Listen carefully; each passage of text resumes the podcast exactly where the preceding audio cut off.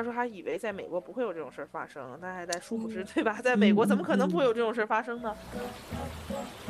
这个 ESL 老师来到这个办教室的时候，他就说，啊，immigrant，而且他没有说英语的 immigrant，移民的英语他没怎么说，他直接用了西班牙语来说。美国的教育界也没有告诉老师，告诉任何人，或者说美国社会没有告诉任何人，在同样同类移民之间的这种歧视，你要怎么处理？比如说相同族群之间，嗯，营造出来的歧视和互相倾轧，然后甚至是嗯彼此之间营造准入门槛的时候，有一些事情是那么的相似。就在这种有意识无意识的过程中，就是我觉得我们都在做着一种靠拢的动作。为什么要无限接近？因为你不不接近任何东西，是不是一个可能？全是一档关注各种视觉与文本材料的播客节目，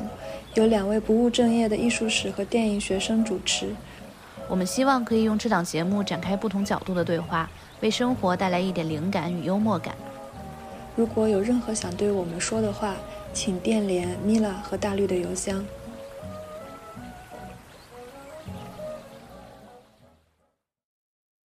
嗯，大家好，欢迎来到全播客的第六期。嗯，今天我们请到了我们的返场嘉宾戴林，在第三期为我们做。关于美国教育科普的这位嘉宾，然后在这段时间里呢，戴林的生活又经历了很多的沟壑，嗯，学校里面又出现了各种的问题，所以呢，今天我们就把戴林请回来，主要讨论一下不同代际移民之间发生的故事，以及根据这个主题引申出来的。嗯，移民的美国性的问题，戴琳再跟大家重新打个招呼吧。大家好，如果你听了第三期节目的话，我在第三期节目当中讲到了我实习的两个不同的学校，一个是给呃新移民量身定做的过渡高中，还有另外一个是呃很典型的美国中产的初中。呃，我之前一直觉得这两个学校没有什么交集，嗯，因为我我没有看到这个新移民和美国中产他们之间的特别多的联系。但是，呃，一个多月前还是两个月，我们现在这个中产的学校来了一名新移民的女生，就她刚刚转学过来。我就在某种意义上，我待过的两个实习的学校就被打通了。然后我也看到，当被打通的时候，会有什么新的矛盾，嗯，会发生，这是我之前没有想到的。所以今天我大概会聊这方面的内容。嗯，戴林再重新给我们介绍一下，就是。现在这个学校的学生群体都是什么样的？包括这个故事的主人公吧。OK，我这个学校是在纽约的东村。呃，如果大家了解这个东村的历史的话呢，它在呃几十年前是一个波多黎各移民的聚集区。对，虽然现在比如大家听到纽约东村这个词，想到都是吃喝玩乐呀什么的，那是因为呃。这个东村这个地区之后经历了一些士绅化，然后变成了现在这个样子，所以它原来并不是这个样子。那我的这些学生呢，其实也是这种历史的一个嗯很好的体现，因为我的大部分的学生，可以说一半儿的学生是波多黎各的第三代移民，也就是说他们的爷爷奶奶来到这边的时候过的日子是很艰苦的，然后到他们爸妈已经是二代移民，已经在一定程度上融入到美国，然后到他们这一代已经。可以说他们已经自认为自己是美国人了，但当然他们依然生活在东村。但随着东村的士绅化，其实他们也在经历他们自己的美国化。所以这个是我现在这个学校最大的群体，呃，就是简而言之，就是已经被美国化了的波多黎各的第三代移民。嗯，当然也会有一些白人学生、黑人学生、其他移民的孩子，然后会有一些其他的。对，但是主要群体是波多黎各第三代移民。嗯，关于带领这个学校的教学环境，其实大家可以，呃，如果想更多了解，就 revisit 我们的第三期播客。呃，其实第三期播客，我觉得带领是用很多具体事例的方式，向我们阐述了纽约东村它的整个教学环境。对，正好提醒没有听的朋友快去听。我这个学校大部分的人不是波多黎各第三代移民的孩子吗？然后呢，我。在上一次录制节目的时候，我都不知道之后还会发生这么多的事儿，以及我都不是那么清楚这些波多黎各第三代移民的学生，他们这种反移民的情绪能被刺激的这么强烈啊！这个我觉得就可以聊到就是引发我们这期播客这件事儿了。就是我刚才也提到过，两个月之前我们学校转来了一个刚刚从委内委内瑞拉过来的学生，然后他是首先他是新移民，其次他完全不会说英语，所以他在这个学校其实是完全完全被孤立的、被边缘化的人。啊，当然，我觉得这跟语言有关，我不能说完全去怪这些孩子，说啊他你为什么去排挤他，对吧？当那你咱们设身处地的想，咱们小的时候都大家都说中文，然后忽然转来一个学生，他完全不会说中文，你可能也会。不不不会选择去跟他做朋友吧？这个我是理解的，呃，所以我们包括我们学校老师加上我，我们都没有说特别强行的去跟他们说，哦，我们来，我们手拉手一起做好朋友。我们从来没有这么宣传过，因为我们知道这么宣传会让他们有更多逆反情绪，对吧？你想美国那些 teenager 就会觉得，对，就觉得你你跟我在这喊着口号，我才不听你的，所以没有人去这么做，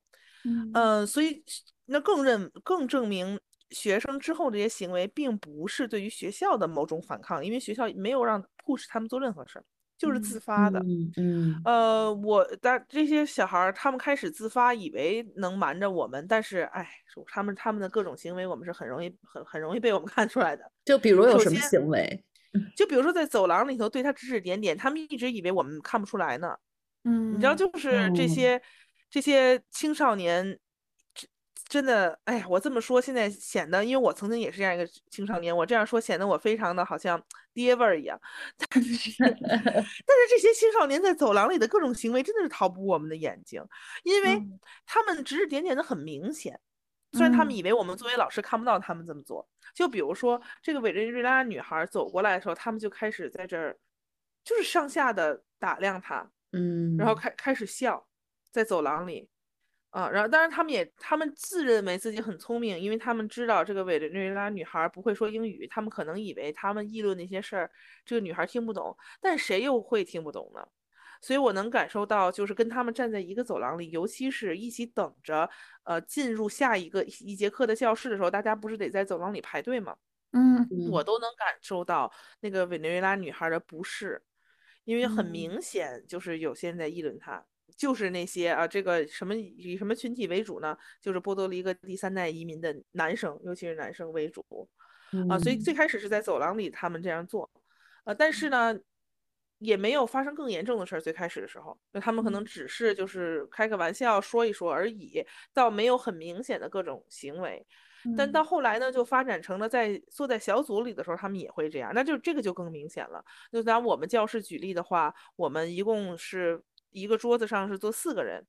也其实也是为了让这个女孩能交流的更方便一些，所以，呃，在他那他那一桌，另外三个人都是这个等于说拉丁裔的小孩，呃，因为为了能让跟他去拿西语解释一些事情嘛，因为他真的是一句英语都不会。那这个我不是说要搞这个性别对立啊，我先浅我先浅浅的说一下啊，但是就我们这个小组。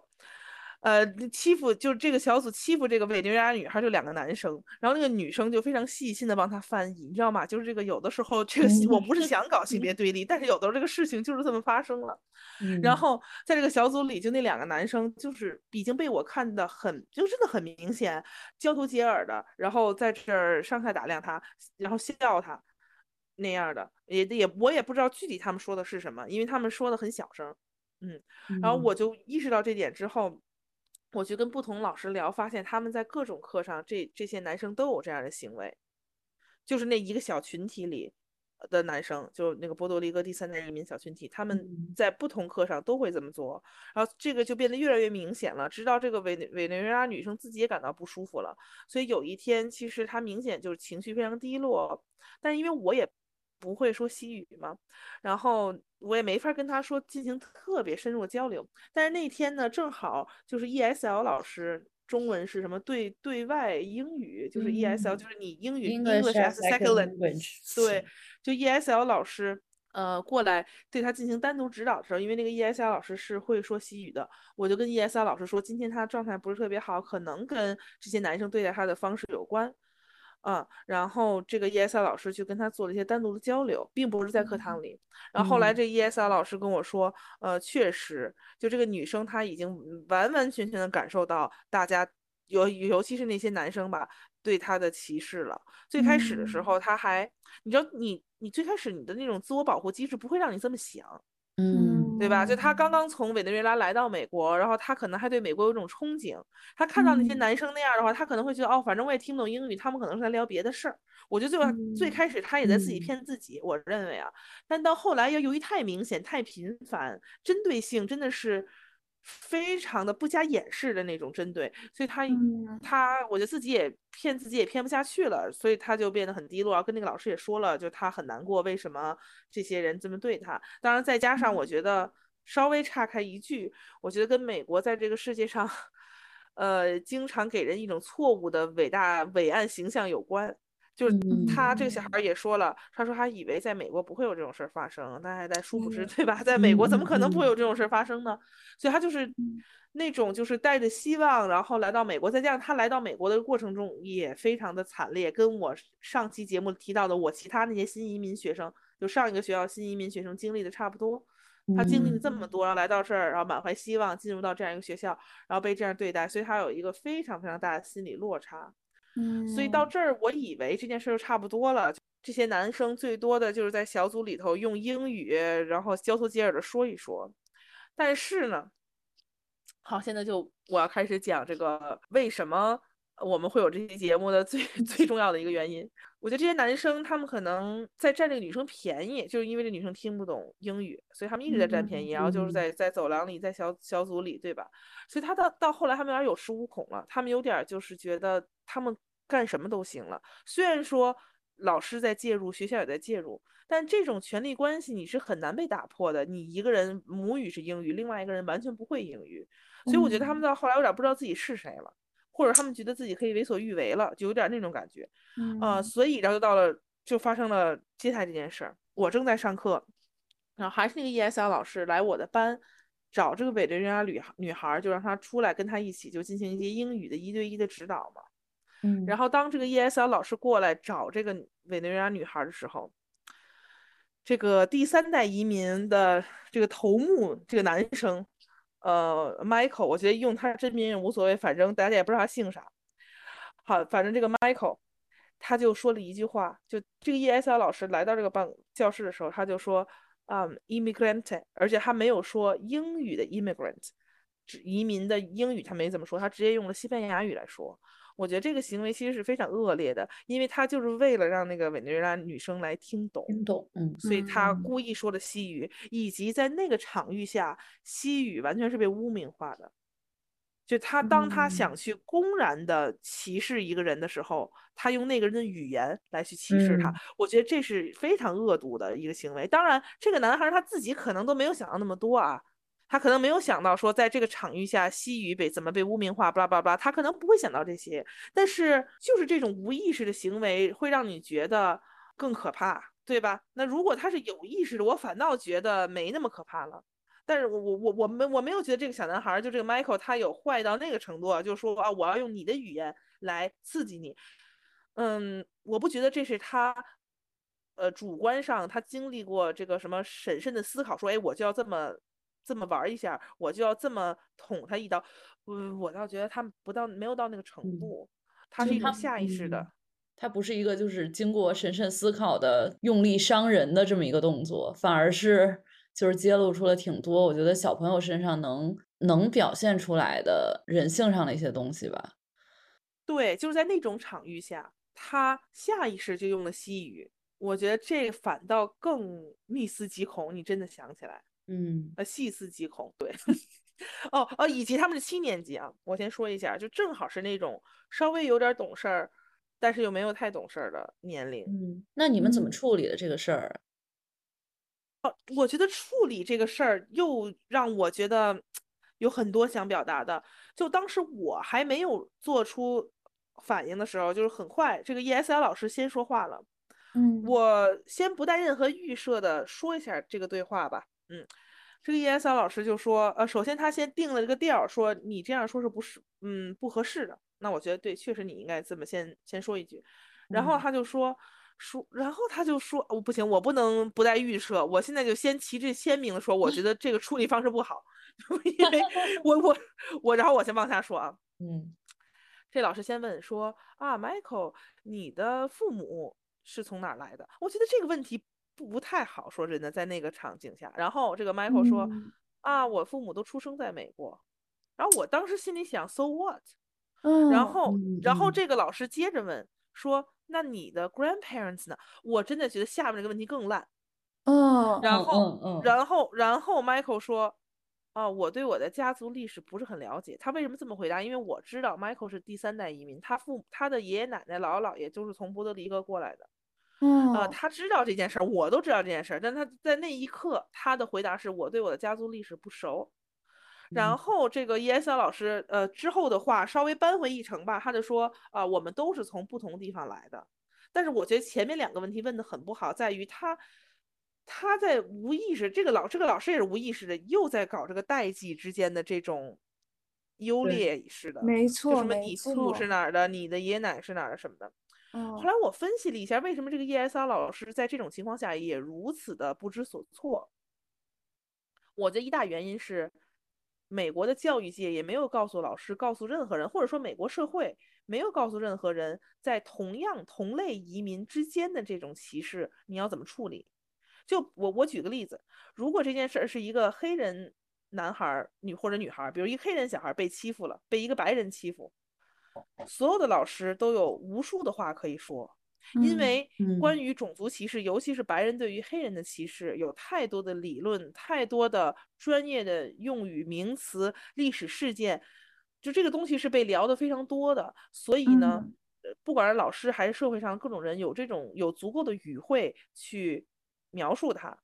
但是呢，这件事儿呢是同类移民，就他们这跟种族没有关系，对吧？嗯就他们都是拉丁裔，就他们的是一样的族裔，嗯然后嗯之间的这种不同代际的一个三代移民对于一个一代移民的这种歧视，我觉得这老师不知道该怎么办了。嗯，我能感觉出他的这种手足无措，所以他马上想到的问题是什么？你爸妈从哪来？我觉得这个问题也不好。就是那那如果我爸呃，所以或者换句话说，如果我爸妈不是从不是在美国，如果我爷爷奶奶不是在美国长大的，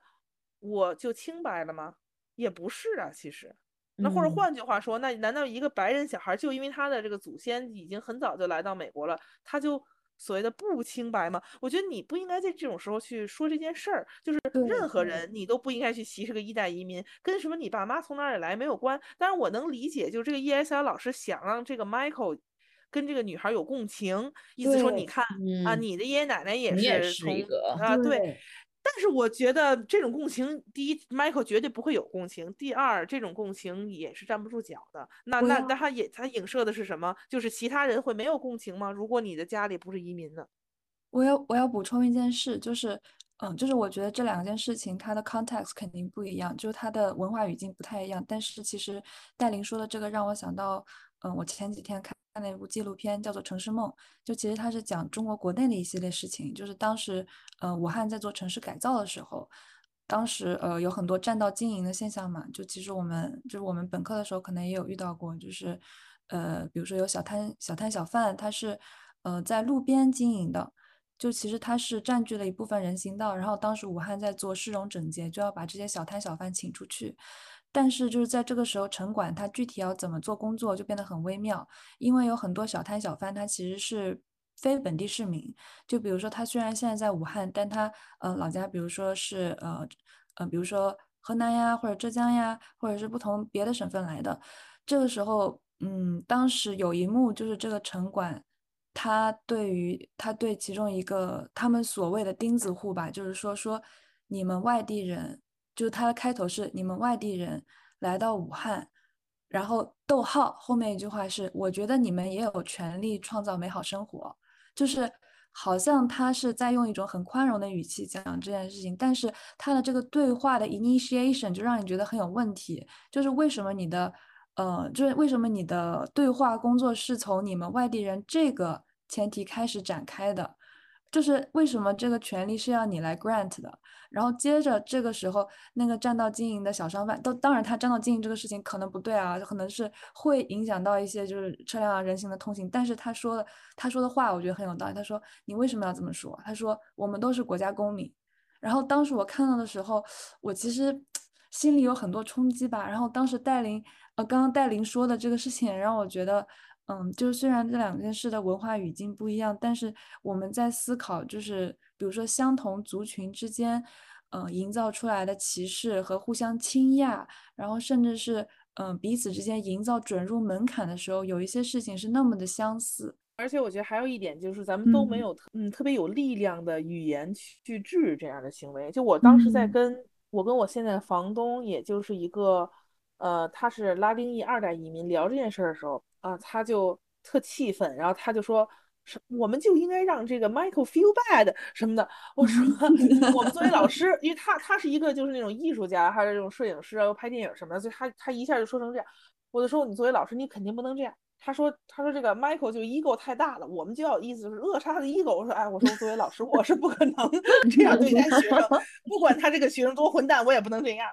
然后他说哎，他说那也是。然后他就问我一个问题，说那如果是你。你会怎么说？因为因为很显然，这个 ESL 老师说的，反正我是觉得他有有些漏洞，有些问题，因为他又在制造这种就是什么谁是移民不是移民什么这种东西。虽然他这不是他主观刻刻意为之啊，就是他因为他不知道怎么办。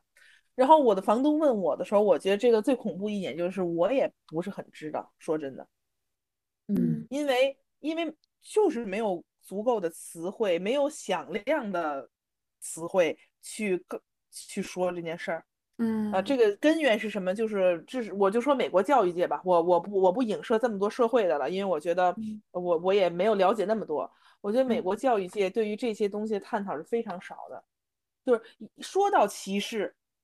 就是种族歧视。我我不是说种族歧视不重要啊，我先声明啊，我我必须声明，别到时候有人在评论区里说我有这方面的这个倾向，没有。我认为种族种族歧视是非常值得被探讨、非常重要的。但是你不能说任何歧视都是种族歧视，这肯定不是。或者说，那其他类型的歧视也要让我引起我们的重视。那我就在想，为什么他没有那么被引起重视呢？其实还是这种白人中心的原因。就为什么白人歧视黑人经常被探讨，是因为是白人在歧视黑人，是他们自己在歧视黑人，所以他们就老得聊这事儿。他们经常要忏悔，他们经常要反思。但如果是移民代际之间歧视吧，我觉得有些，尤其美国的这个教育家们，他有的时候不想那么探讨，或者他不敢那么探讨，或者想不到去探讨，是因为他还是潜意识觉得，哦，这是你们移移民内部的事儿，他会有这种感觉。所以就是这方面的理论，我不能说没有，但是绝对跟嗯种族歧视相关的东西与相关相比来讲少很多，所以就导致连。那个 ESL 老师他已经从业十几年了，他面对这种情况，他依然不知道该怎么处理，他没有足够的语汇去帮助他处理这件事儿。然后，然后当我那个房东问我的时候，我发现我也没有，我也面对 Michael，你说我到底说一个什么话是最合适的？嗯呃，让他去反思。但是我觉得好像也没有，因为你刚用了一个词说，其实比如说美国的白人，他们也不敢去说。讨论关于移民代际之间的歧视，我觉得这个不敢是一个很真实的情况。这个东西，我觉得它一方面是在于一种审慎，一方面是一种懒惰。就是当他看出说可能在一个其他语境下，比如说就是嗯其他种族非白人种族内有一些歧视的时候，我觉得他们的想法会是说，如果我去介入了这件事情，是不是作为一种白人对于其他种族的凝视？就对对对，他们本身有这样的。恐惧，但是但是这种恐惧，我觉得又很容易被当做一种懒惰的借口。嗯，没错。嗯，带我的老师就是这样，他不是一白人嘛，然后我跟他讲的这件事儿，他除了说他说 I'm so mad，他除了说这句话之后，他也没给出什么其他的方案。他他已经呃，他今年已经五十岁，呃，已经教了二十多年书了。嗯，呃，虽然他没有直接说，我觉得因为我带我老师是个白人啊，我觉得他就是有点这种感觉，就是他作为一个白人。他这种身份，他不知道该怎么处理呃拉丁裔移民之间的矛盾。当然，我我觉得他没他并没有坏心眼儿，他并不是说想着说啊，就是这种问题跟我没关系，我我作为一个白人，我就管他呢。那他绝绝不是啊，绝不是。我先声明，其实是一种由于政治正确的原因，他过于谨慎，他不知道该怎么办。他不知道该怎么办呢？干脆他就非常谨慎的行事。我我不是说非常谨慎行事不好，但你如果非常谨慎的行事，你什么都不做的话，其实这个事情不会改变。嗯嗯，对，所以他是非常谨慎的行事。那 ESL 老师因为他自己也拉丁裔移民，他倒是不太谨慎了，但是他的这个 这个做法也没有很好，所以就带来一个问题，就是因为这个这个这种这种现象，它被讨论的不足够，所以呢，跟这个现象所谓的更相更相关的人，拉丁裔的。老师他会不谨慎的说一些我认为不太正确的话，嗯，不加思索的话。然后呢，这些白人老师呢，由于过于谨慎，他们认为啊这件事情跟我好像没那么关系，我不知道该怎么处理，于是他就不处理。那这件事情就没有办法解决。至少现在在我们学校，我没有看到说这个这个事情怎么被很好的解决了，没有。嗯，呃，因为大家都不知道该怎么怎么解决，以及我觉得这种就是把任何歧视都模糊成种族歧视的这个思潮。呃，不仅是在老师这个群体里也也有所体现，在学生群体里就更明显。因为呢，老师呢，比如说啊，这不管是这个 ESL 老师还是带我的老师，他们很明显知道说这不是种族歧视，呃，只是说问题在于他们只了解该如何处理种族歧视的问题而已啊。然后于是呢，面对这个问题，要不就是不处理，要不就是处理方式不得当。但对于学生来讲，我觉得他们完全这个概念都没搞清楚。就比如说在这个。Michael 说完这句话 “immigrant” 之后，对吧？呃，马上他的还是他的朋友，呃，我之前也跟你们俩提到的另外一个呃多米尼加的1.5代移民嘛，因为他七八岁的时候来到美国，Moises，他马上说了一句，就是 “That's racist”。嗯，但是呢，这这个是这也不是 racist，其实就是这个 Michael 对这个委内瑞拉女孩，对吧？因为他们并并并这并这跟种族其实没什么关系，但是我觉得 Moises 在那个场景下，他只是觉得你这个是歧视，你这不对。但他的这个下意识反应也很有意思。你看这个 Michael 下意识反应用英语来说 immigrant 这个词，然后 Moises 听到之后，他下意识反应就告诉他说 That's racist。你就能感，你就其实从这个就能体现出，至少美国的小孩儿、美国的学生接受接受完这个教育之后，他们的词汇也是匮乏的。嗯，他们面对这个情况，下意识就说 racist，明明这个事儿不是 racist，所以这其实会衍生到任何跟歧视相关的，可能都会被这小孩觉得哦，这个是 racist。那这有什么负面影响？我觉得负面影响就是让人过于的关注种族，而把其他的，比如说移民的代际之间的歧视，然后其他方面的歧视就忽略了。所以我觉得现在面临的情况就是，从老师到学生面对这种。棘手的代际之间的歧视，而且是很赤裸的歧视的时候，都不知道该怎么办，他们都不知道该如何回应，以及我也是他们其中之一。我说真的，如果当时那 ESL 老师不在，如果让我去跟 Michael 沟通的时候，我也不觉得我会我能沟通出什么，因为我也是在美国受的这些训练，也也也没有人告诉我我是是怎么做是最合适的，或者说我应该说点什么，因为我总不可能去跟 Michael 说咱们聊这些。对吧？第一是太深了，第二我觉得也会刺伤他。就比如说，我难道问说，你这样做是不是就觉得你很你很美国，他不够美国？我我不可能问这问题，对吧？我如果这么问问题，变成我房东了，就是 make him feel bad，然后让他的 ego 碾压他的 ego。就我作为一个老师，我也不应该这样对待他。那我如何用一种 love and peace 的方式去告诉他，这种移民代际之间的歧视也是很有问题的呢？呃，我也没有想好想好怎么跟一个七年级的人沟通这个事儿。嗯，因为其实之前前采的时候，戴琳也说过，就是其实，呃，比如说我们大部分时间讨论移民问题，都是把移民作为一个非常，嗯，笼统和庞大的群体，但其实实际上在，嗯，移民之间也产生了某种所谓新的阶级，比如说，嗯，三代移民，他们自认为优于二代移民，然后二代移民又自认为优于一代移民。嗯，在这个过程中，可能他们对于英语的使用，比如说他们是不是可以使用 proper English，或者是他们的父母是不是给他们提供了一个更加美国的文化环境，嗯，然后嗯，可能在这个过程当中，移民内部的歧视链也产生了。嗯，前采的时候，其实戴琳刚刚提到的这个例子，就是嗯，比如说一个男生，嗯，他。他因为可能自己是一点五代移民，他有这个文化身份和家庭带来的呃一些自身经历，他开始和这些霸凌者的朋友割席，嗯，其实我想听听戴琳更多的分析一下这个现象。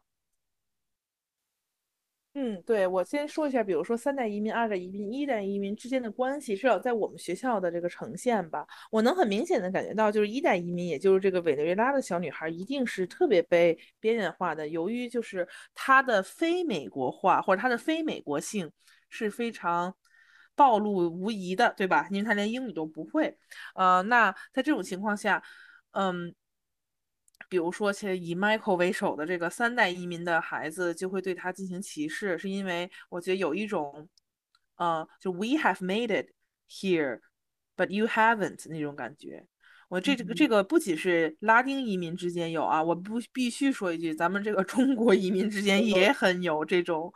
大家可以想一下，咱们上一代的那个，嗯，大陆的去的移民对于咱们有的时候的一些态度，我觉得也差不多。就是 we have made it 那种感觉，呃，但是你说这些小孩他们一定是心里头就是这么想的吗？我觉得不完全是，我觉得很多东西是从第一是从家长那习得的，第二他是很无意识的，他就会这么认为。你真的去问他，比如说你为什么这样做，他可能也说不出所以然，呃，就是一种我觉得很无意识的那种对于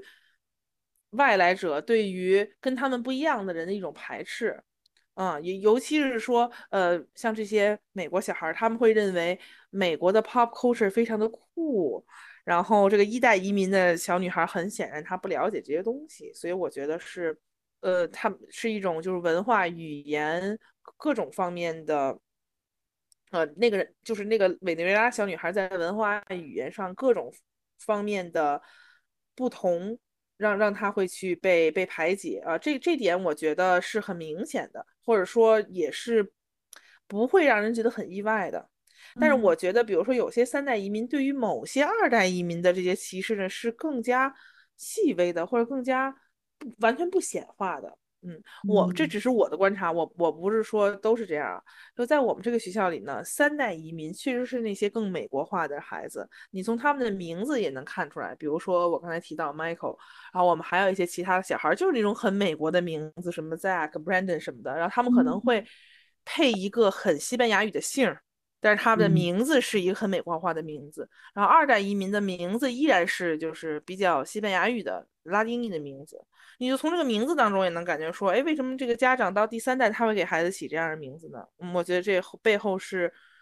是是很意味深长的，因为他希望也也让孩子希望通过这个名字来融入到美国的这个文化当中嘛。所以三代、二代移民之间的这个关系是，有些三代移民跟、二代移民关系很好啊，但是部分有些部分拉丁裔的二代移民，由于他父母是只会说西班牙语的，所以他其实长在一个纯西语的环境下，所以也也就导致他对于某种那种特别美国的活动是不熟悉的，或者美国文化是不熟悉的。但这些三代移民会很自自豪，觉得自己对这些东西很熟悉。比如说，他们呃，可能他爷爷奶奶就来到纽约了，他父母就是所谓的老纽约客。他呃，有些三代移民会去呃，显摆自己对于纽约的各种事情的了解。我觉得其实就是大家潜意识已经定义了什么叫有文化，什么叫没文化。所以呢，在这个语境下，有文化的人就是了解美国的，会说英语的，尤其是了解美国文化的内核的人，那就叫有文化。那你会说西语，你了解嗯，比如说你自己。比如波多黎各的文化，你去了解多米尼加的文化，这这不叫有文化。我觉得这是大家的一个群体无意识，以及我我没有看到特别多二代移民说自己去反抗，去跟这个三代移民小孩说，你看我比你还更了解，呃，西语还说的更好呢。嗯，倒也没有特别多小孩去这么说。哦，我再补充一点，我现在说的都是男生啊，在女生之间，就是三代移民、二代移民，大家就一团和气，只有男生在在这搞这些啊。我又要我又要在这儿。我没有要性别对立，我只是说一个现象，对。然后，然后我就说，呃，但是啊，我虽然说这些男生大部分的时候有一种就是啊，我比你强，我觉得这还是跟这个男性对于这种谁比谁强啊更在有关，就是很多男生就那种啊，我比你强，怎么怎么着。在这当中还也有一个非常清醒的人，就是刚才这个一菲不是米拉对 问我的，呃，那个那那件事情。就是我刚才不是讲了吗？就是 Michael 在全班人面前喊 immigrant 之后，不是有一个小孩儿，他的名字叫 Moises。你看他通过这个名字也能感觉出他们家是因为刚从多米尼加过来，他有一个非常拉丁裔的名字，就跟他说 That's racist。当然了，他他这个话也，咱们从概念上来讲，他并也不对啊。但是呢，他就站出来这么说，呃，我觉得也是很不容易的，因为这个 Moises 是一个大部大部分时候他是一个挺挺社会挺酷的，咱们在用这个词，用这个青少年就是美国 teenager 认为的酷啊，就是他挺有范儿的啊的那么一个男生，所以他大部分时间他不他绝对不会是一个会。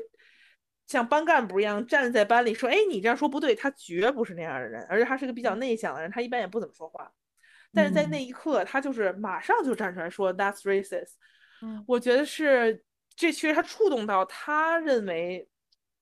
的一一些底线了。呃，然后然后我就这件事情发生，我就想说：“哎，这 Moises 之前还干过一些什么其他事儿？让让我去想他他他到底是一个什么样的小孩？”然后我就又想到一件事儿，我觉得他真的是很很有意思。这个小孩，我们之前做一个 project 的时候呢，小呃学生要写不同的诗啊什么的，具体 project 我就不说了。但反正其这个 Moises 其中写了一首诗，然后前后都可以用狗逼狗逼不通来说，就他不是一个学习很 好的小孩，但是有两句话我觉得非常有力量。是，就是 I'm proud of being Dominican. I'm proud of being not American. 就是我为我多米尼加的身份感到自豪，我为我非美国的身份感到自豪。我觉得这个很有力量，在于你如果只是说我为我是一个多米尼加人而感到自豪，你会觉得哦，这个小孩对于他的这个文化很认同什么的。但是他又补充了一句，就是。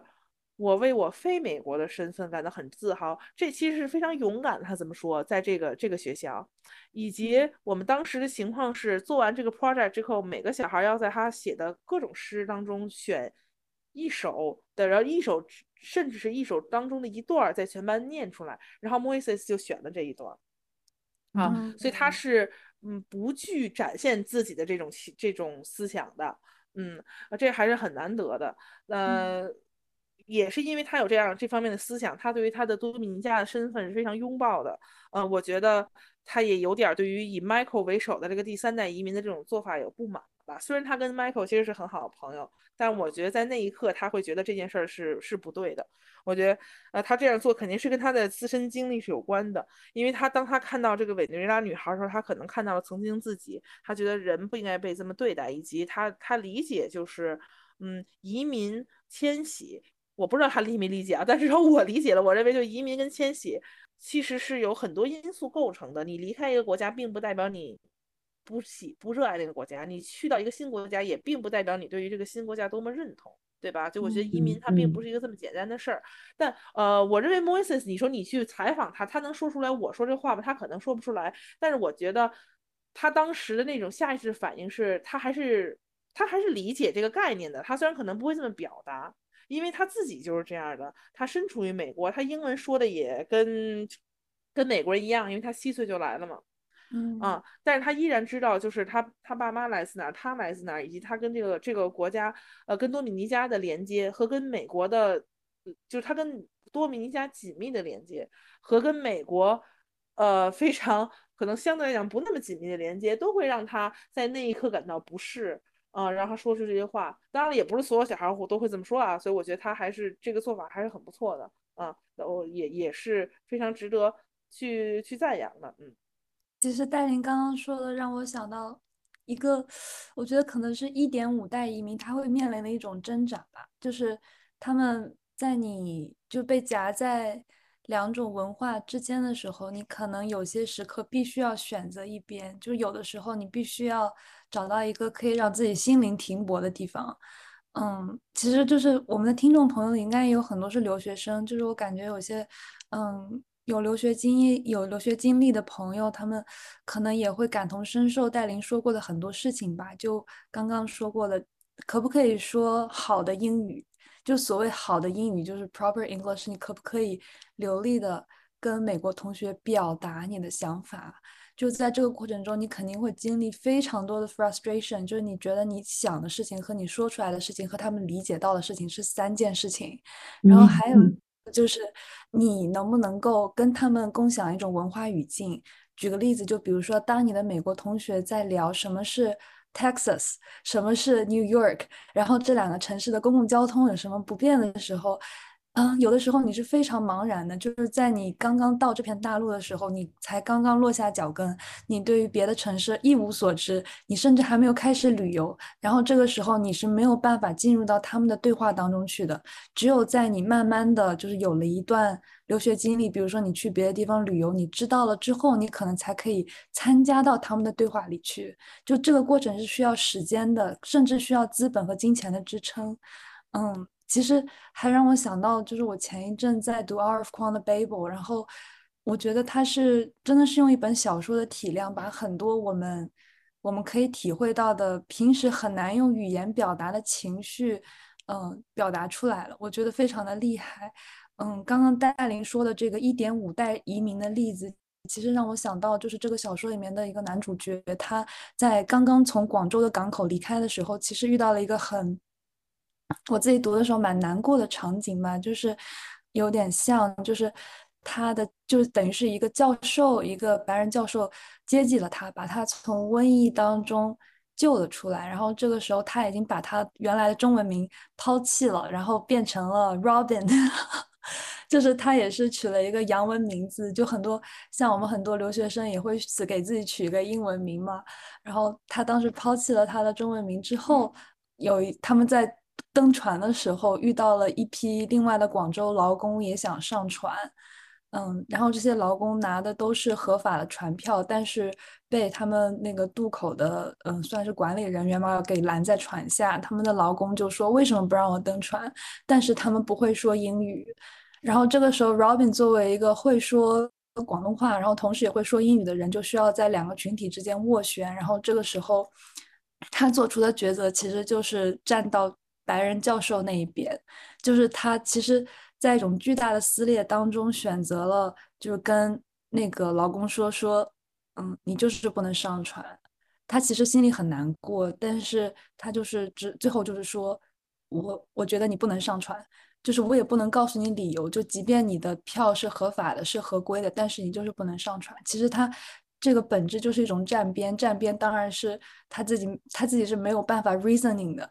然后还有就是，嗯，他写了，嗯，这两类人之间的穿着，还有这两人之间他们的表现。就比如说，他在劳工的脸上看到了那种就是长时间体力劳动带来的艰辛，还有就是教授他们都穿着西装，打着领带，坐在船舱里。就这个时候，他他可能是在两种文化身份之间感受到巨大的撕裂吧。嗯，这个是。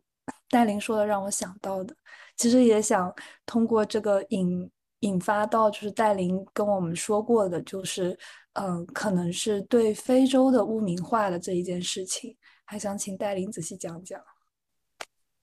哦，我觉得我先回应一下刚才你这个这个船这个场景啊，我觉得它是非它的隐喻性真的非常强，因为我觉得你你你移民到一个新的国家，其实就有点那种上船了那种感觉。对，然后你要把呃还没有上船的人排除在外，对吧？所以说呃，比如说像这个这个 Michael 为什么要那么对待一个新移民的这个学生呢？他可能就有点这种思想，就是哎你不属于这里。包括呃像呃这个这本书这本书里提到的这个场景，教授都衣着光鲜，然后那些劳工看着都。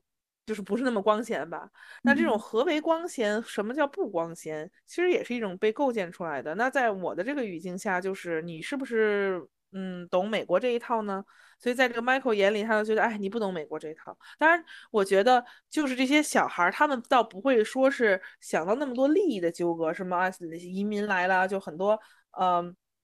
上一代人不是经常在那说什么有跟交税有关呀什么？他绝对不是想到这些，他就是觉得。呃，在在他眼里，这个委内瑞拉女孩就是一个衣着不光鲜的人。那什么是衣着光鲜呢？就是你非常懂美国。那如果这个咱们假设啊，委内瑞拉女孩她仅仅是因为刚来，但她特别了解美国，英语说特别好，我觉得她也不会被边缘化，因为就是你有了他们想要的这种文文化符号，那就没有关系。但是但很很显然，她没有没有这个外显的这种呃文化的这种属性去傍身。所以他就是一个衣着不光鲜的人，所以我觉得你刚才说这个片段让我也想到挺多的。其实有的时候就是从外面看起来怎么样而已。呃，大家也不是那么理性的思考。就比如说，去去去，真的去想说他的到来到底对我有什么实质影响？怎么我什么我的利益？我我我不觉得就是像 Michael 这样的小孩他会想到这一层啊。他他就是，就比如像你说的这些劳工，他非常饱经风霜，对吧？那对于这个 Michael 来讲，这个委内委内瑞拉女孩就是她倒不是饱经风霜，她就是呃。看着非常土，在他眼里，他他可他可能是会这么认为的，对，所以他就会呃很下意识的去做出这种反应。那我觉得这个其实跟我了解我接下来要说的这个非洲被污名化是类似的。就比如说这个这些小孩，他们我们学校的小孩为什么会很很下意识去把非洲污名化呢？是一样的，就是因为非洲看起来，again 还是看起来跟美国非常不同。啊，呃，我觉得当然这些情况在美国社会也有，但是我觉得在学生群体当中，他有的时候的形式会更加的不加思索，是因为他们还小嘛，他们只能看到一些比较表面的东西，就是比如说你这个委内委内瑞拉女孩，你又不懂美国文化，你又不会不会说英语，你 you are not one of us，啊，然后包括就是非洲啊，看起来跟美国非常不一样，所以呢，you are not one of us either。啊，我现在可以来说一下，自从这个委委内瑞拉女孩来了之后，又发生一些其他事情。我觉得在某种意义上，她的到来就开启了这些学生的开一个排外的开关一样。就原来这些问题都不存在，那自从这委内瑞拉女生来了呢，这个对于有非洲背景的小孩的这个其实也存在了。嗯，比如说在有一次在这个舞蹈课上，老师就他们教教他们跳那个 salsa 舞，然后老师就问说这个 salsa 是从哪里起源的？然后有学生，就是当然这跟这个霸凌委委内瑞拉女生是一拨人，然后 obviously 也有这个我们的朋友 Michael，就大声在那喊什么 Africa Zambia 什么就在那喊，特别大声喊，嗯，然后后来就是那个为什么要喊 Zambia 呢？是因为当时在班上也有一个小孩是呃长在这个赞比亚移民家庭的学生，所以他们在一定程度。上就是有点在针对那个男生，以及就是觉得好玩儿。就明明 salsa 这个舞不是来自非洲，但他们在那一刻就是要去这么大喊。那你说，咱们换句话说，他当时他为什么他想说错误答案？他怎么不换成 Europe？他怎么不换成 Asia？为什么一定要说 Africa？我觉得也是，就是 Africa 做整个做一个概念在被污名化，就是大家想去跟这个 Africa 跟非洲去割席。可能是因为在他们眼里，就是非洲是看起来跟美国最不一样的地方，然后他们就就会那那种情绪就会被产生。所以我觉得其实就是跟自己一不一样，不管是刚才那个歧视新移民的事儿，还是把非洲污名化，我觉得都是那种跟自己一不一样，跟所谓的光鲜一不一样，跟所谓的文化一不一样。那你你的距离离得越远，那他就越容易被奚落、被嘲笑。呃，而且这种情况不仅是说。歧视委内瑞拉女生那一波人会这样做，我觉得一个更 problematic 或者说更让我难过的一件事情是，我们学校的美国的黑人小孩也在这么做，甚至更甚。嗯，呃，就他们对于有非洲背景的这个黑人是态度是很微妙的，就是很一一方面他又觉得哦我们都是黑人，但另外一方面他们绝对有一种情绪就是。咱们不是一种黑人，我们是美国的黑人，而你是从非刚刚从非洲过来的，所以我觉得 again 其实也在某种意义上也是一种移，嗯，不叫移民的代际吧，因为我觉得美国的黑人其实他们那不叫移民，他们是被迫过来的，但我觉得也是一种就是来到美国先后之间的一种竞争，啊，因为你来的越早，你就越像美国希望你成为的样子，啊，所以最后就。我就发现，其实很多美国的黑人小孩，甚至是想去跟非洲割席。比如说，我有一个学生，当然我就不说他名字了，因为我要透露他的姓，因为跟这个事情有关。他姓 Freeman，就是弗里曼那个 Freeman。嗯，就是其实大稍微了解美国当时这个殖民史，不是不是不是殖民史，这个 slavery 的历史的，都会了解到，呃。黑人给自己起这个名字，就是在呃 slavery 结束之后，然后他们获得了自由嘛。那获得自由，他要给自己想一个姓儿，因为在这个奴隶制期间，他们是没有姓氏的，他们只有名字。那嗯很多黑人都会觉得，哦，那我现在获得了这个自由，那我们我们这个家族我们就姓 Freeman 吧。所以基本上黑人姓 Freeman 的都是这个原因。嗯，但是就是我们班上有一个女生就在否认这一点，他就说他姓 Freeman 并不是因为他们他们的他的祖先经历过 slavery，然后成成功的逃脱了 slave slavery，然后他就说什么他的祖先是从波多黎各还是从多米尼加，他就说一些其他地方，他的意思是不是从非洲来的，他就他想强调就是这一点。因为他知道经历过 slavery 的黑人都是都是从黑洲呃非洲过来的黑奴，他说他就想说不是，他就要跟这个割席，就而且他当时不说激动吧，但他特别肯定在说这件事情，啊，对我我先不说这事儿一定是假的，但我觉得多半是假的，因为姓 Freeman 的人一般的家族都是经历过 slavery 的，我就说他就算是真的，他为什么要那么那么想强调这件事儿？这背后嗯。机制是什么？以及我觉得他也这事儿也不是真的是他编的，嗯。嗯。嗯，就就他就是想说我的这个家族不是从非洲来的，嗯，但其实我真的觉得就是你你的家族经历过 slavery，你们现在依然就是逃离了那么可怕的事情，然后又建，然后在这个这个国家，在这个被他们备受歧视的国家去去过去开展美好生活，我觉得是一个非常值得自豪的事儿。但我觉得那个那个女生就是她对于她的 black identity 非常自豪，很有趣的一点是，但是她一定要强调她跟非洲没关系，因为我觉得在某种意义上，black 也是。美国的一部分了，现在，但是非嗯洲肯定是跟美国非常不一样的，所以他认同他的是 identity 当中那些跟美国相关的部分，比如说 black，他非常自豪，他经常呃写的各种，比如说我们在上课让让他们写这个短篇小说，他的主人公也都是这个黑人女孩儿，因为他觉得就是他自己是一个黑人女孩儿，所以他就想写跟他类似的人的故事什么的。就如果你你只把这个，所以我觉得这也是我要再次强调，不是所有的事情都跟种族有关。你如果只聚焦在种族，你会觉得啊，你看这个小孩拥抱他自己的这个种族的身份，他写了一个关于黑人女孩的故事，因为他自己是一个黑人女孩，他希望通过写这个故事让更多的黑人女孩看到啊，多么好啊，对吧？很多人肯定会这么说。但如果你再去了解一下这个女孩，你再去跟她有过多更多的接触的时候，你就会发现她她真的是只拥抱了跟美国相关的一部分。因为现在在现在语境下，Black 已经是 a part of America 了，但是，呃，她真的是特别强烈的要跟非洲割席。我觉得这个也是非常值得我们深思的。呃，为什么她有这种情绪？为什么她一定要有有有要做这种表达？嗯。就这个给我一个感觉，就是移民群体到达美国之后，就是在进行一个无限接近的靠拢的动作。不管从衣着还是语言的方面来讲，就说回到刚刚米拉提到的，就可能对于我们的听众留学生群体可能会相对熟悉一点的衣着方面，其实我觉得很多人会有一个感受，就是在美国我们穿的更像美国，然后回到国内我们穿的更像国内，就很难解释。这个东西它背后的动机是什么？但是不管是哪种，都有在对于当下你所生存的环境那种，因为起源于想寻求认可、寻求和大部分人一样这件事情而做的一种无意识的行为。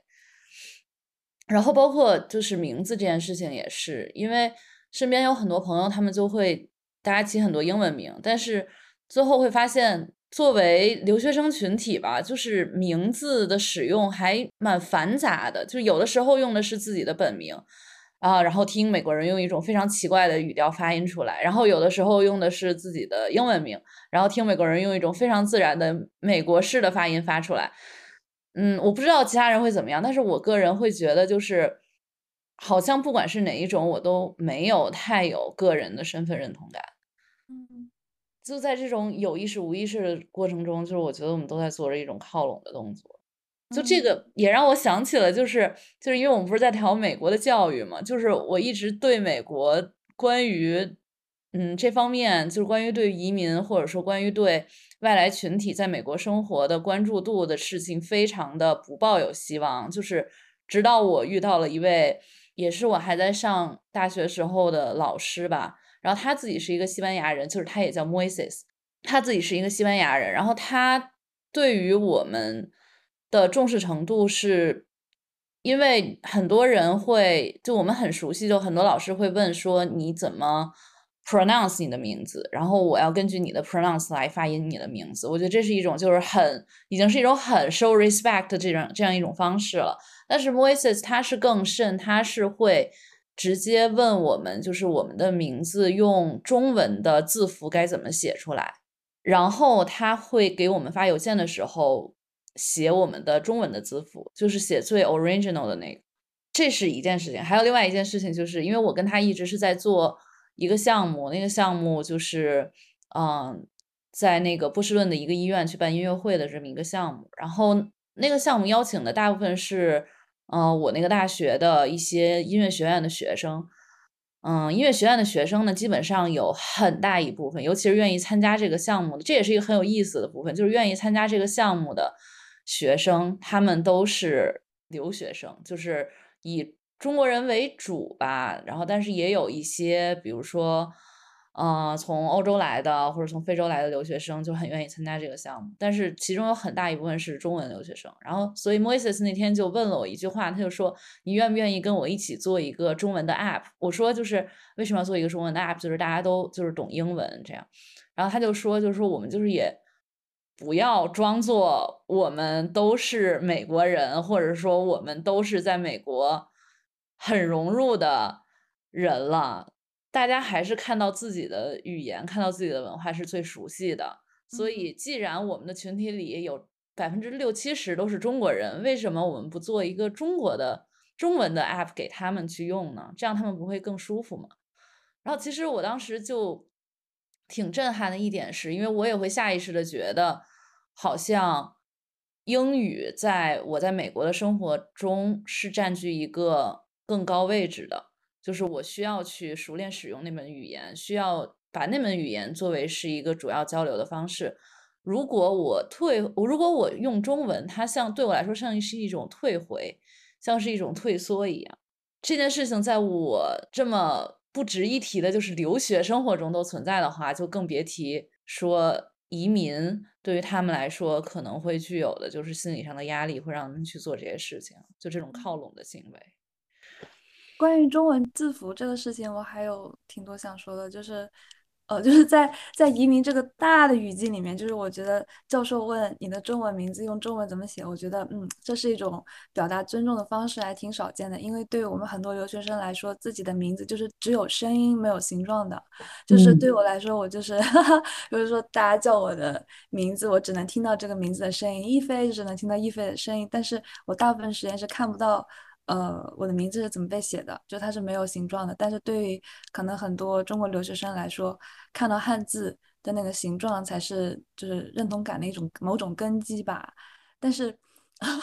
我又要说，就是如果我们今天是在一个。就比如说讨论日本文化、韩国文化，或者说泛亚洲文化的语境里面讨论汉字的这个问题，我就会觉得它是一种很 Sinocentric 的东西。尤其是，尤其是很多教授去问韩国同学，你的名字用汉字怎么写？就是我觉得这是个很，我觉得这是个有问题的事情。就是我们今天讨论的这个语境，我觉得。嗯，在 cater to 呃中国留学生的时候，我觉得是 OK 的。但是如果你去问韩国留学生和日本留学生，你的名字用汉字写出来是什么样，我觉得这个举动是有问题的。嗯，我觉得刚才你们俩聊到这个，比如说呃，为什么我们都必须要进行这个无限接近的动作，呃，以及就是你你去反抗这种无限接近。对吧？你你去反抗这个英文，你无限接近英文，那你就要去接近中文。那其实就像刚才米拉提到，你就让所有的人又去接近中文。就如果是事情是这样的话，其实就让我想到什么呢？其实因为为什么要无限接近？因为你不不接近任何东西是不是一个可能？我我这样说可能有点悲观，但我真的觉得是这样的。就比如说你在美国的话，你不接近英语是不可能的，你必须要接近英语。当然，你可以说我去让这个语言更多元，那那但是说实在的，你你能做到的也就这么多。啊，说白了，你在美国这个国家，你如果不会英语的话，你肯定是寸步难行的，你你肯定是会受排挤的。嗯，就我就拿一件事来说，咱们还说的是一个很大的语言中文呢。如果是很小的语言呢？比如说我上学期在那个新移民的学校实习的时候，当时来了一个塞内加尔的小孩儿，但他也不会法语，因为塞内加尔很多人是会法语的啊、但由于他是长在塞内加尔的那个农村的地区，所以他也不太会法语，他只会就是他们自己本本地的那个语言叫 Wolof。嗯但是 Google Translate 并没有 Wolof，所以他学习英语的过程就比他其他那些会法语的塞内加尔朋友学习英语的过程要更艰难。呃，是因为他所会的语言是更加被边缘化的。那所以他是不是首先要先靠近法语，在一定程度上，啊、因为他他是会会写法语，他不太会说，嗯，所以我觉得他在学英语的同时，他可能法语也进行了一些提高，因为他必须得呃拿法语去嗯弄这个 Google Translate。嗯嗯，对，所以就是说，这种我觉得有的时候这种你你不管是无限接近什么，或者你要要去接近这个动作，我我我真的觉得是无法避免。当然，在国内也有很多情况，比如说说普通话，嗯呃，没错，对你为什么一定要说普通话？但最后现在已经就变成这样了，而有的变成这种下意识了，尤其就比如说北方人对于南方人的普通话那种嘲笑，是我觉得他们就是一种不加思索，因为他们从来没想过普通话为什么是这样的，对吧？但嗯就是各种各样的事情都都向我们呃发出一个信号，我觉得就是似乎这种无限靠拢每件事某种事情真的是很难被改变的，我们能做的只能是说在大家都去靠拢所谓的正确、所谓的统一的时候，呃，那些还没有靠拢的人，我们要我们要怎么去让他保留自己文化原真性，同时去支持他啊、以及他在他靠拢的，因为他有的不得不去靠拢，在他在靠拢的路上，如何让他就是保持呃身心愉快，而不是感觉到被压迫。但是你、你咱们无法改变说，那你跟他说，哎，你不用靠拢了，比如你跟新移民说，你也不用学英语了，这肯定是不行的。所以我觉得这事儿就是很很难办，以以及我觉得很多人是没有想清楚。嗯，比如说，我又要说到美国教育界，他们经常会提到说啊，这些移民他们自己本身语言是重要的，我当然知道是重要，你跟我说这有用吗？我真的有的时候觉得他们说这些话其实就是为自己让自己好受。嗯包括他们会说，就是黑人有自己的英语嘛，就那个 AAVE，他说啊，AAVE 也是就是一种 legit language。对，我当然知道了，我当然认为，呃，就是黑人他们他们自己的那种英语是非非常有魅力的，尤其尤其是你把它变成说唱之后，但是你你跟我说完这个之后，你能解决这些，比如说黑人小孩儿他们由于他自己说的英语被污名化，你能解决这些移民来到这儿不会英语被排挤，就是这些问题不会被解决。所以我这是我才提到，我认为就是美国教育界对于这方面的事情讨论是不足的。啊，由于他们天天的在在说一些口号，呃，尤其是只是跟种族方面的口号，然后其他方面的东西他们讨论的就就说一些呃正确的话，然后为了让自己好受。我我真的觉得是这样。嗯嗯刚刚听到戴琳 Q 我的代号米拉，其实我觉得可以讲讲这个名字，就是一开始的时候，就是米拉其实是呃，就是它在日语里面也是发米拉嘛，就是它的呃意思是镜子的意思。然后当时我就直接把它拎过来变成英语名字，嗯，它反映了我在美国生活这段期间的一个疑惑吧，就是嗯，我觉得语言就好像一个镜子一样，对我来说，就是我在语言当中看到了自己，只是我的虚像，就是我并没有办法在这个语言的虚像当中看到真实的自我，嗯，我生活的一种感受。嗯，其实就是像我中文里面的，就是我的中文名，本来它的写法也不是，就是我现在有，我现在用的笔名，嗯，和我原来的名字是不一样的汉字，嗯，其实表达的也是我这种感受吧。我觉得可能就是在另一个语言环境当中生活久了，就会渐渐的意识到这一点，然后就会让你重新去反思，嗯，到底什么才构成就是你生活的根基和，呃，心灵栖息的地方。嗯但我觉得咱们的这种身份，我也是咱们的优势啊，咱们是很容易进行这些反思的。因为咱们嗯是到了成年之后，然后来到美国，所以咱们对于呃自己的文化跟这个他国的文化是有比较清醒的认知，或者说什么是自己的，什么是他者的。嗯呃，虽然这个东西是在流动，但是咱们是时刻在去观察这些的。比如说，呃，跟我是八年前来美国，跟八年前比，当然，嗯，美国不再是一个非常让我陌生的他者了，或者美国所代表的符号不再是，嗯，在一定程度上，我我绝对是被美国塑造了，这是肯定的啊，我也必须要承认。呃，所以但但但由于咱们是成年的时候经历这些，嗯，包括像你给自己起这个名字，为什么要起这个名字，你都是有非常。嗯，整一套逻辑在背后支持的，对吧？因为咱们是成年人，以及咱们是关切这些话题的人，啊，但我所以我觉得问题就出在这儿，是我的这些学生，他们在一定程度是被动经历这些，他们并不是说主动说，我我作为不不管是他作为第三代移民还是第一代移民，他们不是说他们主动选择这种生活方式，对，所以他们有的时候更不知道该怎么办，或者说他们更会去做一些犹豫不知道该怎么办，去做一些很。要要不就伤害自己，要不就伤害他人的事儿，是呃，这我觉得也非常能理解，也不能苛责他们。毕竟你你第一，他们不是自主自主选择；第二，他们年龄太小，他们还不足够去思考这些问题。所以我觉得你刚才说的这点也让我想到，我觉得我的很多学生面临的问题都都源自于这里。嗯嗯，就是他们没有那一面镜子，根本没有，对，他们家长可能也没有，就是这么稀里糊涂的就就在这里生活了。嗯，当然我必须要批评美国一一句，我觉得尤其移民来美国，我觉得特别是特别有迷惑性的，因为你总会觉得哦，你好像融入了或怎么样，所以有的时候这个镜子可能摆在你眼前，你也不会去看。嗯嗯，有可能还是一个哈哈镜，不知道看到了。对，我对我觉得美国梦整个不就是一个哈哈镜？哈哈镜。嗯，对，我觉得也挺有意思，因为我们在前采的时候，戴琳也给我们讲过，就是。Michael 这个男生，其实他身上也是有很多人小朋友身上的复杂性的。就在我们前面的讨论里，他听起来像是一个不自知的恶霸，但是其实他也有他人性，就是那种光辉的部分。对，所以我希望戴琳为我们就是再详细的讲一讲这一部分，讲讲那个激烈的故事。哦，对。就本身吧，就是我们最开始约这个播客的时候，接下来发生这个事儿还没有出现，所以当时我就觉得我会用就是百分之百的情绪跟状态去去抨击 Michael，但是我我也不知道我刚才有没有那状态，因为我觉得现在我的状态有点变化，是因为我知道他还做了一些其他还很很好的事儿，所以呢，就让我就对他的抨击就没有那么纯粹了。嗯，呃，那我现在那我现在接下来说一说这个其他的事儿啊。呃，在上个礼拜，我就就是在我上课的时候，呃，课是课才上了三四分钟，就学生都有有些就是比较表现不是特别好的学生，他都没到齐呢。然后这时候忽然，呃，我们班上有一个女生，她就晕倒，然后摔到地上，然后就开始停止呼吸，然后抽搐，就这一切来的都非常突然。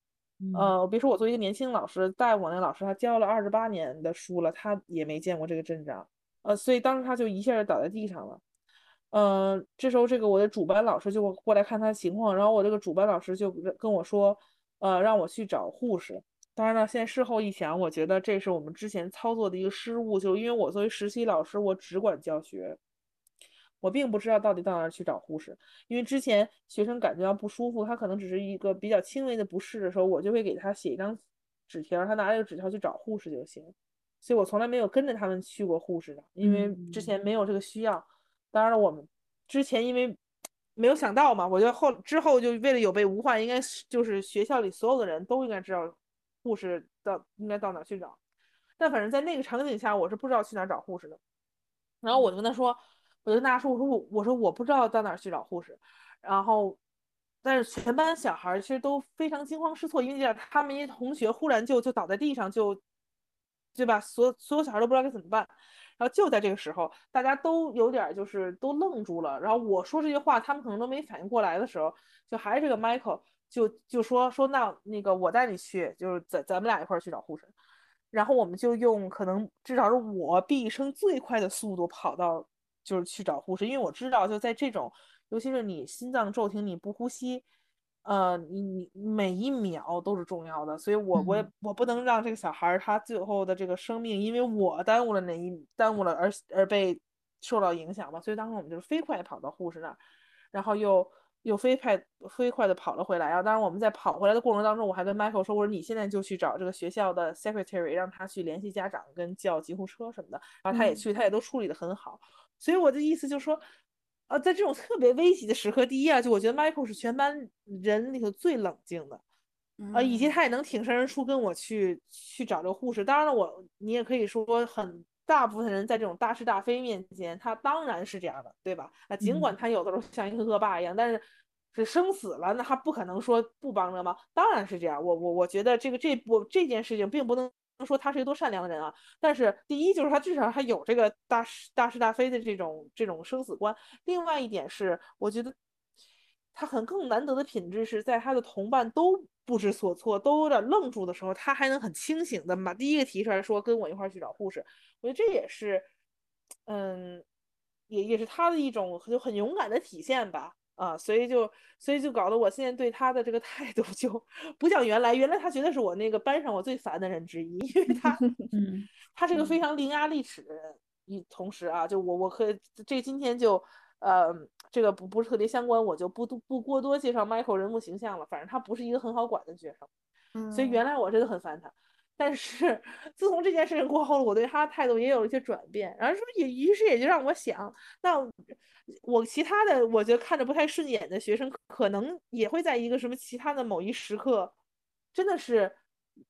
绽放出人性的光辉，只是那一时刻还没到来呢。可能每个人都有这么一个时刻，但 Michael 就是他的，他赶上这个时刻，还被我看到了啊，所以在那之后，我就对我们班上的学生的这态度吧，都变得更更加温和了。可能因为我就在想，嗯，他们可能都有他们就是当当一把英雄的时刻啊，只是我赶上了 Michael 的这个时刻，那我就对 Michael 的这个态度不同了。其他那些我觉得也像恶霸一样的学生，可能他们的也会有他们的时刻的，嗯。我真的好希望戴琳是我的老师哦，就是 我可能终其一生都是个小废物，但是戴琳相信着我可能会当一把英雄。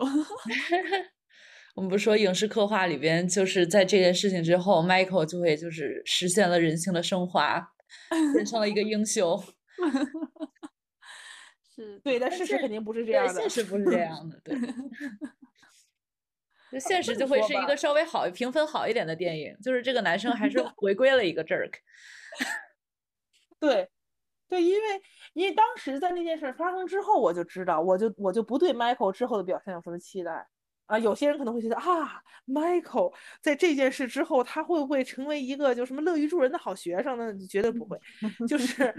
在那之后，我就知道他不会。嗯，但但但是就是这也不并不影响他还是有这光辉的一刻的。当时。呃，有有老师来问我这个整个情况，和我们聊到 Michael，然后我就用我的原话是，就是 he he could be a jerk，but he is an angel today。我当时跟那个老师这么说的，但是就是 just only today，他不会他不会是什么 从从今开始他就成为天使，他他不会的啊。事实证明他也没有啊，他依然就变回他那个就非常尖酸尖酸刻薄的形象。当然了，他对于那个委内瑞拉的女生歧视的状况是有所好转。我觉得这跟学校的某种介入啊，包括可能就是，嗯，那件事发生之后，还是对于有一定影响。是可能他认为他跟我们作为老师，他跟我们关系更近了，所以他觉得得在我们的课上表现好点。我觉得有这个原因。嗯，就是当时我们从我们那个教室，我们俩一起跑到那个护士那儿，虽然我们没说话，因为没法说话，因为我们必须要特别快速的跑。但我觉得那那是一种就是建立连接的方式吧。所以这也是为什么就是你让我现在再去说 Michael，我没有那种情绪，我没法把他骂成那样的，是因为就是你从就是从我的教室那么着跑到去找护士，你跟这一个小孩这么跑完之后，你就我不太可能说。把他说骂的特别狠了，就我我确实不太可能这样做。那我觉得与此同时，他嗯，当面对我的时候，他的心里也会有变化。我觉得这个这个是有，啊，我觉得他至少不在我的课上那样了。但他 he could still be a jerk with other teachers，你你知道吧？嗯，听听大林讲这些，其实我有一个可能没什么关系的联想，就是 我觉得，就其实老师、教育者，大家其实也是活生生的人，就是。你的生活背景和你的认知，嗯，和你的文化环境，就很大程度上影响了你这个人。所以，嗯，因为有的时候会产生一些对老师的批判嘛，就是说怎么样做才更好，怎么样做才更合适。然后这种问题的复杂性，我觉得在美国这样一个大熔炉一样的国家里边展露无遗吧。所以，也是听大林这么讲，我会觉得，哎呀，果然我们还是 要不断的进行反思，不断的试图站在他人的角度上去想这些事情，才有可能把事情稍微做的离善良、离好、离正义近一点点吧。是的，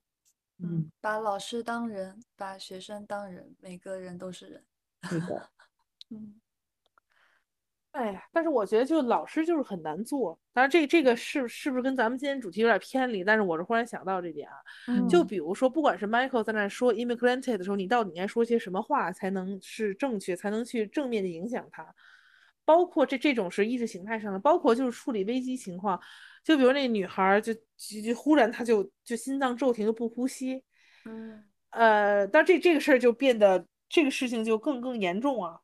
我当时真的就是我我在那很快的跑的时候，我还没这么想，但是就把护士找来以后，然后护士开始给他急救，然后他他去医院，然后我们反应过来，我跟我那个主班老师，我们都有一种情绪，就是，呃，我们是不是做出了最正确的决定？呃，在那一刻。因为你你在那种时候，你任何一个错儿可能都会有特别重大的影响。这跟这跟比如说，嗯，Michael 在这个班里喊 immigrant 还不太一样，对吧？你你说错点话，你可能，呃，这个这个影响是有影响的，它不是那么明显的影响。但是在在那个女孩她心脏骤停的时候，你你任何的一个决定，可能真的会跟她的性命直接挂钩。呃，所以就说后来，然后还有我我还经历一些这个心路历程，就开始这个校长跟我们说说啊，说这个女孩她又可以呼吸了，只是就是她也醒了，后来发现哎其实是是一个 miscommunication，她是带着呼吸机在 ICU 里呼吸，其实是这样。然后他给我们跟我更正了，然后我们一听说她在 ICU 里有呼吸呼吸机呼吸，那其实那不是还是有一种就她可能随时可能会会会去世的可能性吗？然后我们就我跟我的主班老师，我们就会经历这种心理变化，就是说哦，原来不他不是呼吸，他没醒，他在 ICU 里带着呼吸机呼吸，他随时可能去世。那当时我我我们没有直接说的特别明，但我们俩都有一种想法，就是那是不是我们当时呃耽误了什么事儿，或者怎么或者怎么怎么样？当然，好消息是这个现在这个是确那个呃确凿的啊，就是又过了几天，他确实醒了，然后他现在也不需要这个呼吸机，而且别人跟他说话他是有回应的了。就证明他脱离生命危险。哦，对，那那这件事儿是这样。那万一比如说这他真的就是 didn't make it，比如说，嗯，就是就算外界没有呃不会去指责老师，就是你你经历这种事情之后，你很容易就自己就这么想。至少我就是这么想，以及我的那个主班老师，他也是这么想。我能感觉到，就是你控制不了自己，你就会这么去想。呃，是不是我做错？但可能我没做错，可能就是换一个。你很理智说，你换一个人，你你也会这样。呃，就是我，而且我觉得我们已经是尽我们所能，就是是最快的去去去解决这个问题了。因为比如说，呃，当就前几年欧洲杯的那个埃里克森他心脏骤停，那你想那个是什么医疗环境和组织的这个对吧？那是一个专业的体育赛事。嗯，然后他得到了救治，我觉得我们肯定做不到那个速度，但是我觉得我们也竭尽全力，就是保证这个速度是最快。但你总反正如果这个事情不是个好结局，啊，我觉得幸亏它是好结局，因为如果它不是个好结局，我觉得它会 就对对于我会有一些更深的那种影响，它可能会就跟着我作为老师跟着一辈子，就是我老会想说，那这我是不是也是这其中之一？如果他这学生真的去世的话，你就会去这么想。所以我觉得，嗯，对，这这这个这有点偏题，但是我觉得我很想表达意思，就是说，我觉得老师是无法摆脱这种东西的，就是他无法摆脱，就是他对于。学生比如说没成没没有成长好，或者学生出了什么意外，他就是会觉得这件事儿跟自己有关啊、呃，对，嗯，所以但是我觉得有的老师也要抽离开来。我我我不知道是不是因为我还是一个非常年轻的老师，所以我嗯、呃，目前为止我觉得这个东西是很难抽离的。你还是觉得学生的各种表现是跟你自己很相关的啊、嗯我觉得这也是一种就是这也是老师作为老师的一个课题，就是。你当然要去正面的影响学生，但是你你你能做的没有没有那么多，呃，嗯有的时候就是啊，我在上一期节目在说放过自己，但我就发现这个自己啊是很难放过的，不管你是作为作为作为任何人，你很难放过自己。对，嗯但我觉得有的时候你你就是尽尽你能做的事儿，然后放过自己。嗯，插一句，有一个信息，就是也是前两天我看到一个朋友，他去考了那个美国心脏协会的 CPR，就 First Aid 那个心肺复苏的那个急救员证，我觉得咱们可以考一考。嗯，就是好像是在美国就可以考，然后好像香港也可以考，感觉不知道什么时候就用得到。是的，真的对对急情况还是很有用的。嗯，哎，我们以后一定要请戴琳常常来做返场嘉宾。戴琳的的生活实在是太丰富了。每次听戴琳说完，都让我想到很多，甚至让我反思，就是，嗯，当初我和大绿做这个播客，嗯，其实可能我我自己有个想法是，当时我看了很多遍，有个纪录片是，嗯，三岛由纪夫最后的辩论，然后当时他们的当时应该是平野启一郎吧，然后再分析三岛由纪夫为什么要去东大做这个辩论，就是其实他做或者不做。对他来说应该是都可以的，都只是他的选择而已。而且其实当时东大反对他的学生声音特别多，嗯、觉得他是那种健身大猩猩一类的，这种 言论层出不穷。嗯，当时平野启一郎描述三岛由纪夫，他就是说说他还是想要去发掘语言的作用，就是嗯，他有一个问题是说，现在语言还有没有用？语言是不是还可以发挥实际效用？可不可以触及到现实社会？自己的言论也可不可以传达给立场相反的人？之前戴琳说的，就是老师很难去找到那个 right word，就是你很难去找到那个有力的、有效的词去解决当时那种嗯、突发的问题也好，去矫正学生的行为也好，去影响自己的学生也好，就是我感觉其实大家都是在这个问题上反反复复的 struggle，就是我们在现在这个时候语言还有没有用？嗯，其实当时我在想，我们做这个播客也是相信语言还是可以起到一些作用，就是我们还是，嗯、无论怎样，到最后还是要去依赖语言来解决一些问题，来表达自己的想法吧。哎，其实听你说这个，嗯，也算挺回扣我们两个的 专业的吧，因为我反而是在另外一个角度上，也是觉得认识到了这个播客对我来说，我想把它好好做下去的一个原因，就是我那天突然在想，因为之前我是拍纪录片嘛，然后也拍过一些纪录片，然后包括有一些没有拍成的纪录片，对很多人做做出了一些采访。在那些过程中，都让我觉得，其实与这些人相遇，他们的故事相遇，本身带给我很多，就是我自己生活体验里没有的东西，而且很多东西它是碰撞出来的。然后哪天就突然在想，我觉得其实播客它就像是一个迷你感、迷你版的纪录片吧，就是尤其是我们邀请嘉宾过来访谈的时候，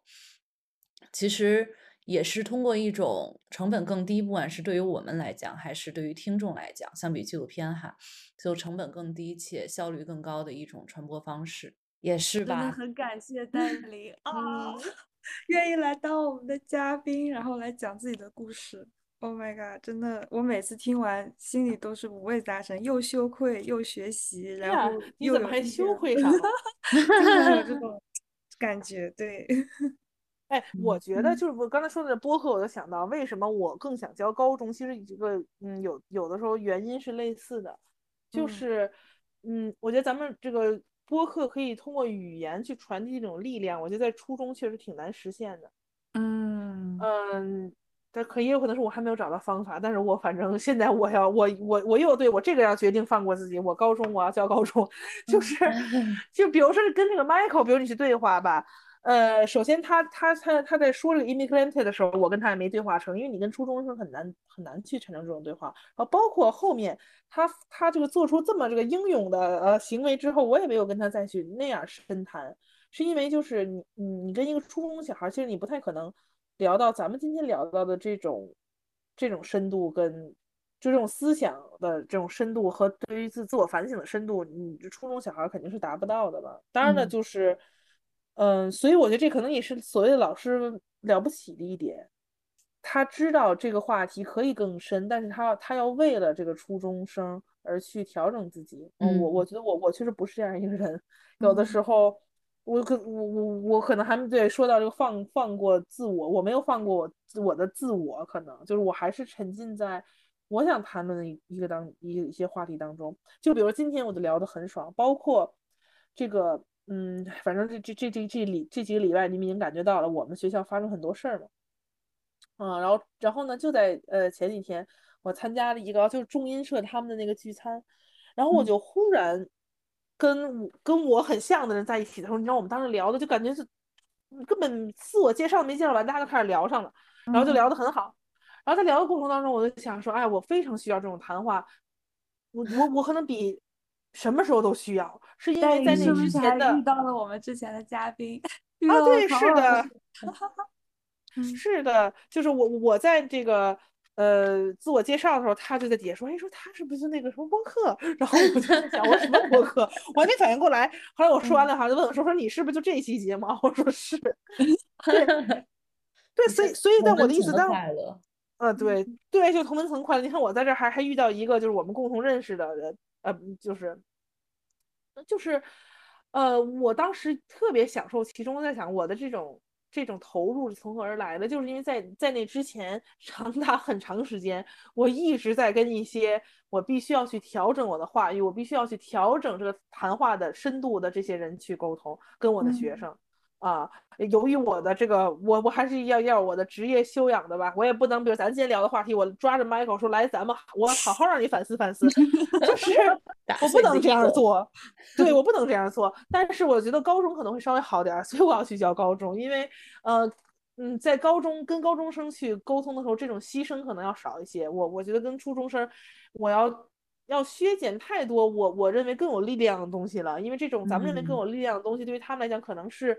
也有力量，但可能这种力量是会去摧毁他们的，所以不不能去跟他们聊一些事情。当然也也同时，我也可以去跟他们聊其他的东西啊。我倒不是说完全要把它过滤掉，但只是就是咱们今天谈话这个深度，我真的是跟我的初中学生是达不到的，我也不应该期望他达到。但有的时候你长时间的跟他们，尤其我又是一个这么爱表达的人，然后成天跟他们，我跟在他们面前我只能表达